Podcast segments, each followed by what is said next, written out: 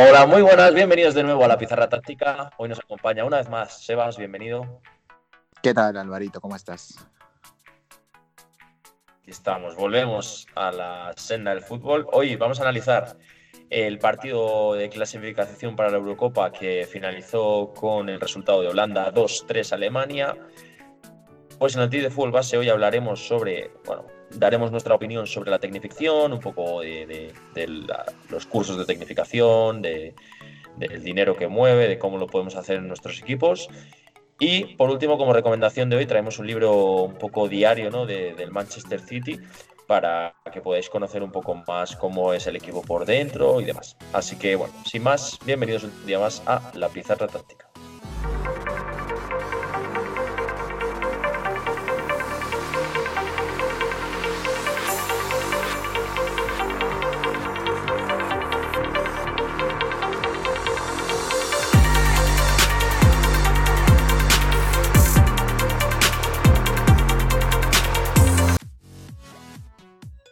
Comenzamos como siempre, como hemos dicho, con el partido de clasificatorio para la Eurocopa. Eh, eh, Holanda 2-3 Alemania, la verdad un partido bastante interesante para, para ver, como ya nos dejó en la, en la UEFA Nations League, que nos dejaron partidos bastante curiosos.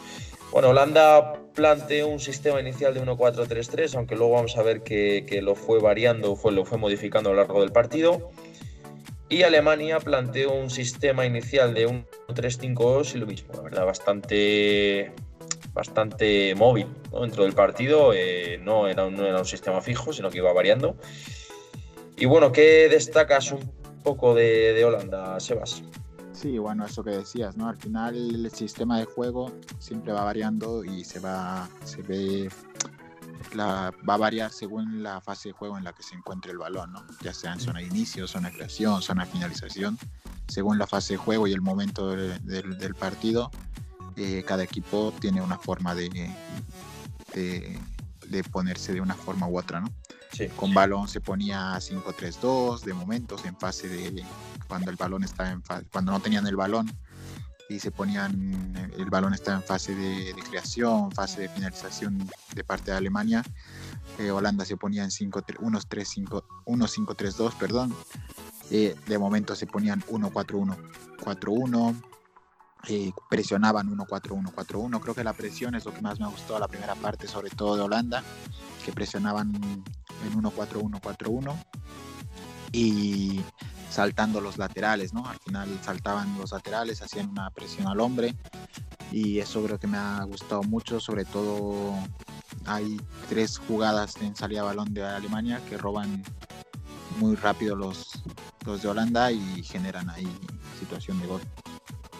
Sí, al final esa presión al hombre de bueno, sistema 1-4-1-4-1, pero, pero sobre todo la mentalidad era marcaje al hombre eh, yo creo que se da a partir del minuto 15 más o menos de la primera parte, donde la verdad es que la primera parte, los primeros minutos eh, da la sensación de que Alemania tiene un poquito más el control y, y yo creo que a partir de ese cambio en, en la mentalidad de la presión, eh, Holanda se empieza, a, se empieza a meter en el partido. Luego, respecto a los momentos con balón, eh, la primera parte destaca sobre todo porque se mete de Jong en línea de tres con los dos centrales pero le cuesta mucho a Holanda salir porque al final eh, eh, eh, el De Jong tenía marcaje al hombre prácticamente durante todo el partido. Los extremos, en ese caso tanto Sané como Nabri o incluso Goretzka que se colocaban en esa zona, no saltaban a los centrales, entonces al final es muy difícil superar líneas si no saltan. La primera parte le cuesta bastante a, a, Holanda la salida de balón, viene más un poco de segunda jugada, de transición tras robo y demás. La segunda parte, ya con resultado adverso de 0-2, eh, es cierto que tienen la suerte de meter gol nada más salir del, descanso de, cor sí.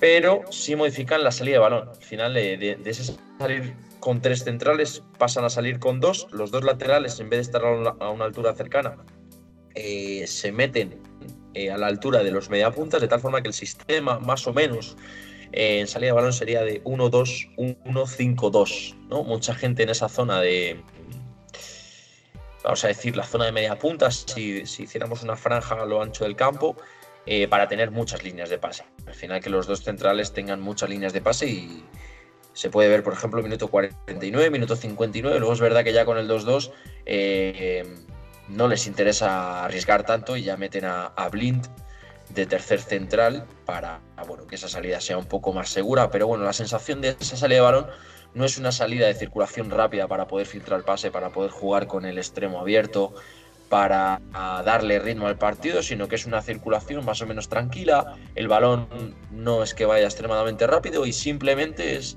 eh, llevar el balón de una banda a otra hasta que se encuentre un pase más o menos seguro. Por lo menos esa es la sensación que a mí me da con esa salida de tres. Con la salida de dos sí que arriesgaban un poquito más. Sí, al final lo que Holanda pretendía hacer era un juego de posición. que al final era desde la lentitud o relativización del juego, eh, atraer al rival a ver que adelante un poco las líneas Alemania y a partir de ahí buscar el pase entre líneas o buscar ahí a la espalda de los centrales. Ha habido la primera parte muchos balones largos a la espalda de los centrales buscando a Memphis, a Babel, ¿no? Que al final eso es lo que busca el juego de posición, ¿no? Atraer para, para desestructurar al rival, ¿no? Y bueno, de parte de Alemania, eh, los extremos muy abiertos. Eh, algo que me pareció curioso era que Sané jugó por dentro, eh, que normalmente en el City suele jugar como un extremo más abierto, porque por la velocidad y por todo el cambio de ritmo que tiene, pues te genera muchas cosas con más espacio, ¿no? Cuando lo metes por dentro le cuesta un poquito más y, aquí en Alemania quien caía banda era Nabri y Sané caía, caía por dentro, ¿no? Y lo mismo, ¿no? Buscaban mucha amplitud para generar los espacios por dentro, eh, movían de dentro para afuera, el balón que entraba por dentro siempre intentaba sacarlo con los carrileros, con los laterales y a partir de ahí generar eh, alguna situación de gol. Sí, yo creo que Alemania, lo primero destacar un poco, ya también hablando del, del, del, aspecto psicológico, creo que sale muy mentalizada el partido. De hecho, hay una jugada en el minuto 5 donde pierden balón y van hasta cuatro jugadores a robar, creo que luego creo que se pierde a lo largo del partido esa intensidad en la presión, ese presta pérdida con, con mucha densidad de jugadores. Creo que la mentalidad es buena, creo que el planteamiento es bueno, aunque luego es verdad que le ajusta más eh, Holanda y les cuesta, les cuesta un poco, ¿no? Sí que me ha gustado de, Alemania eh, en la fase de movimientos con balón, cuando, cuando estaban en juego posicional, eh, se colocaban un poco parecido a lo que acabamos de decir de Holanda, ¿no? Se colocaban con los dos centrales, tanto Sule como Rudiger, en salida de balón y luego jugadores en amplitud y jugadores, cuatro jugadores, hasta cuatro jugadores fijando la última línea de cuatro de Holanda. Es decir, se colocaban eh, el carrilero izquierdo Schulz, eh, eh, los dos delanteros, tanto Sané como Nabri, y luego el mediapunta Goretzka. Esos cuatro fijaban a la línea de cuatro de, de Holanda. Y de, al final se generaba, yo creo, mucho espacio entre la línea de centrales, de perdón, de defensas de Holanda y la línea de medios. Se generaba mucho espacio ahí, vamos a llamarlo, eh, intermedias, ¿no? Esa zona intermedia entre los centrales y los medios. Entonces, al final, en ese fijar a la última línea de cuatro, siempre venía uno a recibir, sobre todo eh, Nabri tiene muchas jugadas, Goretzka también, la primera parte, Nabri más en la segunda. Venían a recibir, venían de cara y venían libres de marca completamente, porque al final hay eh, cuatro jugadores marcando a cuatro. Si viene uno a recibir, sigue habiendo tres jugadores marcando a, fijando, perdón, a, cuatro. Y, se da bastantes ocasiones. Se da, por ejemplo, tengo apuntado minuto 29, minuto 38, 39, 53, 78. Es una posibilidad de juego posicional, el, buscar, como decías tú, la amplitud para generar espacio por dentro y aprovechar ese espacio por dentro con esa última línea que venía, que venía a recibir de cara. Eh, sí. El gol, el gol, el primer gol, bueno, el gol de de Sané, por ejemplo, viene de, de una buena presión donde obligan a Holanda a jugar en largo, como decías tú, ¿no? Lo de que presionaban bien y demás, y, y una buena transición. El gol de, de, Nabri, como vas a comentar, ¿no? Ahora lo de que atacando, partiendo de amplitud, atacando la espalda del central. Y el último gol, pues bueno, un ejemplo más, ¿no? Ya lo hemos hablado en muchos podcasts de, qué mal se defienden los centros laterales en, en, el fútbol profesional. Sí, eso que decías justamente era lo que te quería decir, que al final eh, buscaban la amplitud, pero no para jugar por fuera, es decir, hacían, hacían amplio el campo para generar los espacios por dentro y el pase, el último pase, por así decirlo, en vez de lanzarlo al, al extremo que esté abierto o al carrilero abierto, le lanzaban el pase entre el entre lateral y, central, ¿no? Atacando ese espacio y el, el, movimiento del, del, del, carrilero, del extremo era de fuera hacia adentro. Entonces eh, el gol, el segundo gol, como tú dices, llega de, de esa forma, ¿no? De, ese pase que en vez de que vaya en amplitud del pase va por dentro, pero el que ataca ese espacio es el carrilero, ¿no? ¿Y algo más? No, nada más. No, creo que ha sido un partido interesante. Creo que ha tenido más situaciones Holanda. Probablemente en cuanto a merecimiento, eh, Holanda merecía un poquito más. Pero bueno, esto es fútbol y al final no se gana por mérito, se gana por goles. Y creo que ha estado bien el partido, ¿no? Es un partido bonito para analizarlo, para, para mirárselo, pues se lo recomendamos. Mm, también es interesante, por ejemplo, el, tema, me acabo de acordar de Holanda. Eh, los corners eh, generaban dos para uno con, vamos a decirlo, mucha rapidez, ¿no? Al final iba, iba Memphis Depay a sacar y siempre había un jugador de Holanda que sprintaba para generar ese dos contra uno, generalmente contra Kimmich. Eh, quiero pensar que es porque, bueno, Alemania es un equipo que tiene, tiene altura, eh, que va bien en, balón, balón estático, juego aéreo va bastante bien. Y yo creo que al final es para uno para poder mover la zona y poder atacar mejor ese balón en, movimiento. Y al final, mira, curiosamente llega así el gol de, de Sí. Y bueno, una, una cosa más a nivel psicológico, eh, creo que Holanda reacciona bien, ¿no? Porque va perdiendo 2-0. Sí. Y en ningún momento ves a una Holanda muy desesperada, ¿no? Creo que que mantienen bien las cosas, sobre todo la primera parte. La segunda parte es ver que arriesgan un poquito más y llegan muy rápido los goles. Pero no, no he visto que se desesperen en el entrenador. Eh, a nivel de lenguaje corporal, nunca lo ves que transmite que transmite desesperación, ¿no? Más bien transmite mucha calma. Sí, sí. Eh, bastante curioso eso. Está ahí con los eh, brazos buena buen mensaje yo creo que manda, ¿no? En el lenguaje corporal. sí, el lenguaje corporal es como de tranquilidad, de estamos haciendo bien las cosas y muy calmado, ¿no? Así que creo que a nivel psicológico está eh, reaccionan muy bien. Eh, luego es verdad que con el 2-2 eh, probablemente si seguían haciendo lo que venían haciendo hubieran sacado algo más, pero bueno, al final cuando ya se empata el partido pues vuelves a, a, replegarte un poquito, a tener más el balón y todo eso, ¿no? pero, pero a nivel psicológico creo que está muy bien trabajado Holanda, ¿no? Por la forma en la que han reaccionado. Sí, sí, completamente de acuerdo. De hecho, me, ha gustado mucho el lenguaje corporal de, Ronald Koeman. Eh, pasamos al tip de fútbol base de hoy. Eh, vamos a hablar de, bueno, vamos a dar un poco nuestra opinión sobre la tecnificación en el fútbol, que últimamente, bueno, por lo menos aquí en España, se ha convertido en, un negocio interesante para, las escuelas de fútbol.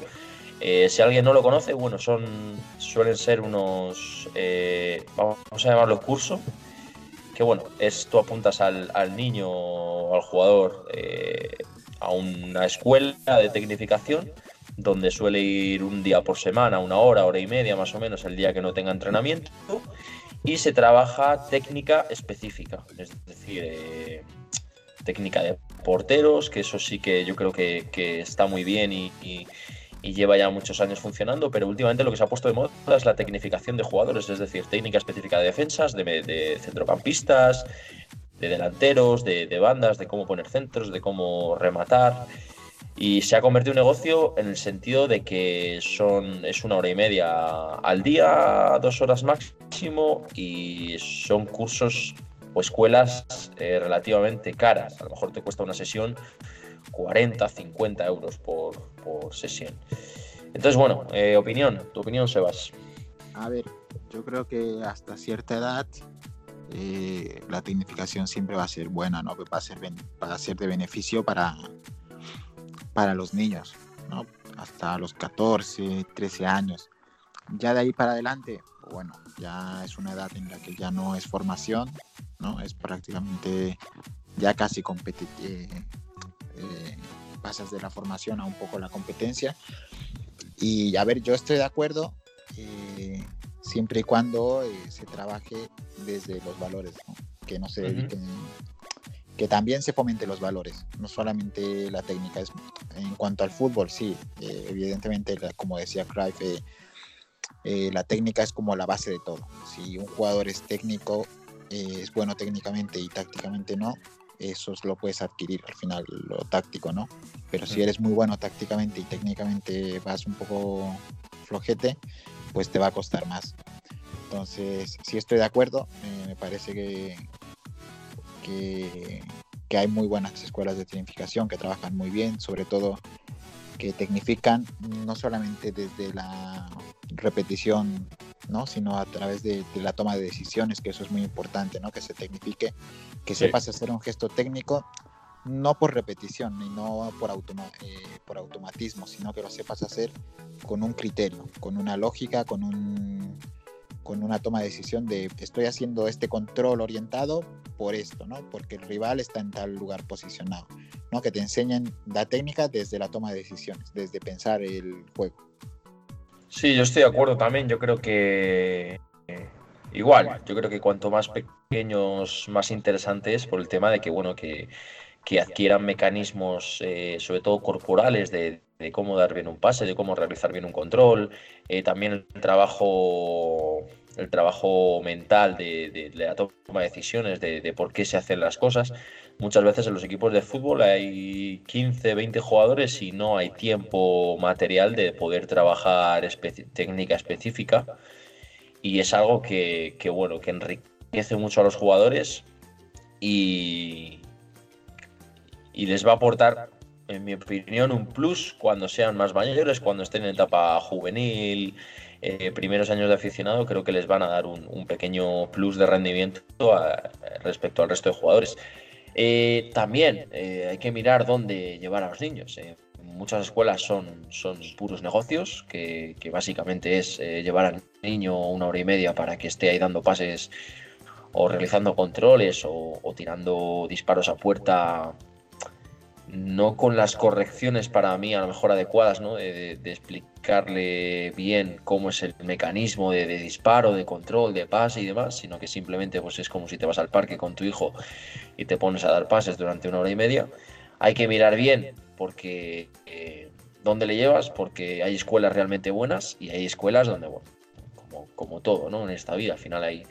Si le llevas a, una escuela buena, eh, yo creo que es muy interesante. Ahora, desde el punto de vista de los entrenadores, ¿cómo podemos eh, insertar esto en nuestros entrenamientos? Yo creo que al final, sobre todo los equipos que entrenan tres días por semana, eh, infantiles, incluso alevines, cadetes y demás, yo creo que siempre viene bien, al menos por semana, dedicarle 20, 15, 20 minutos a técnica específica, que bueno, que puede ser poco tiempo. Eh, sí, es poco tiempo, a lo mejor 15 minutos en una semana, pero al final si juntas 15 minutos durante 20 semanas, eh, eh, ya es un tiempo para trabajar. Y pues, sobre todo, la clave es lo que he dicho antes, ¿no? que, es, algo que aporta un plus a los futbolistas de cara a, las situaciones que se pueden dar dentro del, campo, de realizar un buen control y ese realizar a lo mejor un buen control puede generar una ventaja dentro del campo que, puede mejorar la jugada, ¿no? Sí, sí, sí. Entonces yo creo que eso, 15, eh, 20 minutos por semana, sobre todo los equipos que tienen tres días, porque los, equipos que tienen dos días es demasiado tiempo para el poco tiempo que tienen, ¿no? Hmm. Eh, también invitar a la reflexión, ya lo hemos hablado esto en otro podcast, eh, no solo eh, realizar la acción técnica, sino que los jugadores reflexionen de, por qué esa acción en determinadas acciones, determinados momentos. Al final que el jugador lo entienda y una vez entendido el, concepto y por qué se realiza, que mecanicen, que mecanicen el, movimiento para que les salga lo más rápido posible dentro del campo, les salga bien, que ejecuten bien. Y, muy interesante, yo creo, el tema de, de la tecnificación. Así es. Y bueno, sin más, eh, vamos a acabar este podcast con la recomendación. Hoy nos trae eh, Sebas otro libro para, todos vosotros. ¿Cuál es? Sí, el cuaderno del Manchester City, de cómo y con quién Pep Guardiola conquistó Inglaterra, se llama el libro. We, eh, We Have Got Guardiola, de Luis Martín y Paul Baluz. Y la verdad es que el libro está muy bien, porque es un libro que si bien no te habla mucho de, de fútbol como tal, eh, te habla mucho de, de, quienes han trabajado detrás, no, no solamente te habla del cuerpo técnico que, de, Guardiola, sino te habla de la gente desde los utileros, de la gente que trabaja dentro de la ciudad deportiva de Manchester City, de las funciones que tiene cada uno, te habla de las funciones del director deportivo, del coordinador financiero, ¿no? de las personas importantes del, del City y, dentro del libro te va contando anécdotas de lo, que se ha vivido, ¿no? Y cuenta muchas anécdotas que se ven justamente en la serie que está en Amazon, mm. eh, que la que recomendamos la anterior, el anterior podcast. Eh, ya muchas de las cosas que te cuentan en, este, en este libro pues están en la serie, ¿no? Eh, por ejemplo, cuenta lo de lo de que le ponen vapor a las botas de, de los jugadores para que estén más suaves, eh, que uno de los problemas eh, que tenía Company era con las botas y que los que descubren que tenía que jugar con las botas calientes eran los utileros, por ejemplo, ¿no? Entonces, cosas de esas, ¿no? Que te van contando anécdotas y cositas que, que, bueno, a la hora de gestionar probablemente un vestuario o de gestionar el, el trabajar con, con todo lo que implica trabajar en un equipo grande, pues tienes que saber, ¿no? Y, te cuenta anécdotas y de la gente que hace su trabajo ahí dentro de, la ciudad deportiva del City, ¿no? Muy bien. ¿Es largo? ¿Largo, corto? Eh, tiene 300 páginas más o menos. son 315 páginas. Eh, pero se lee muy rápido, se lee muy rápido porque cada capítulo habla de, por ejemplo, hay un capítulo que habla de los de, los utileros, otro capítulo habla de la nutricionista, otro capítulo habla del gerente financiero, otro capítulo habla de, de Sané, otro equipo habla de Sterling, etcétera, ¿no? Entonces al final te va contando historias de cada persona, te cuentan cómo han llegado a ese puesto de trabajo, cómo, cómo llegan al City, te cuentan un poco su historia de vida. Y es muy interesante porque es historia de vida de personas normales, ¿no? O sea, al final es gente común y corriente que en su momento probablemente ha estado en la misma situación que muchos estamos y que ahora hoy en día están trabajando en un equipo muy grande como es el City. Bueno, pues ahí tenéis eh, un libro más para, poder leer. Eh, a partir de ahora, eh, damos por finalizado este podcast. Sí me gustaría anunciaros, bueno, ya lo anunciamos ayer por, nuestra cuenta de Twitter, tenemos un nuevo colaborador, su nombre es Aitor analista, entrenador, eh, profesor de educación física y bueno, nos va, nos va a ayudar dentro de, esta comunidad de la pizarra táctica para todo lo que analicemos en estos podcasts, que lo podáis ver en, en, vídeo, ¿no? Las jugadas que comentamos aquí, pues que podáis tener una, una, referencia visual. Y bueno, desde aquí le damos la bienvenida una vez más. Y pues poco más. Os pasaremos los vídeos de, de Aitor eh, esta semana, entre esta semana y principios de la semana que viene. Y nos vemos en el podcast de la semana que viene. Eso es. Un saludo, Alvarito, y ya estamos en contacto para el siguiente podcast. Eso es. Saludo. Saludo.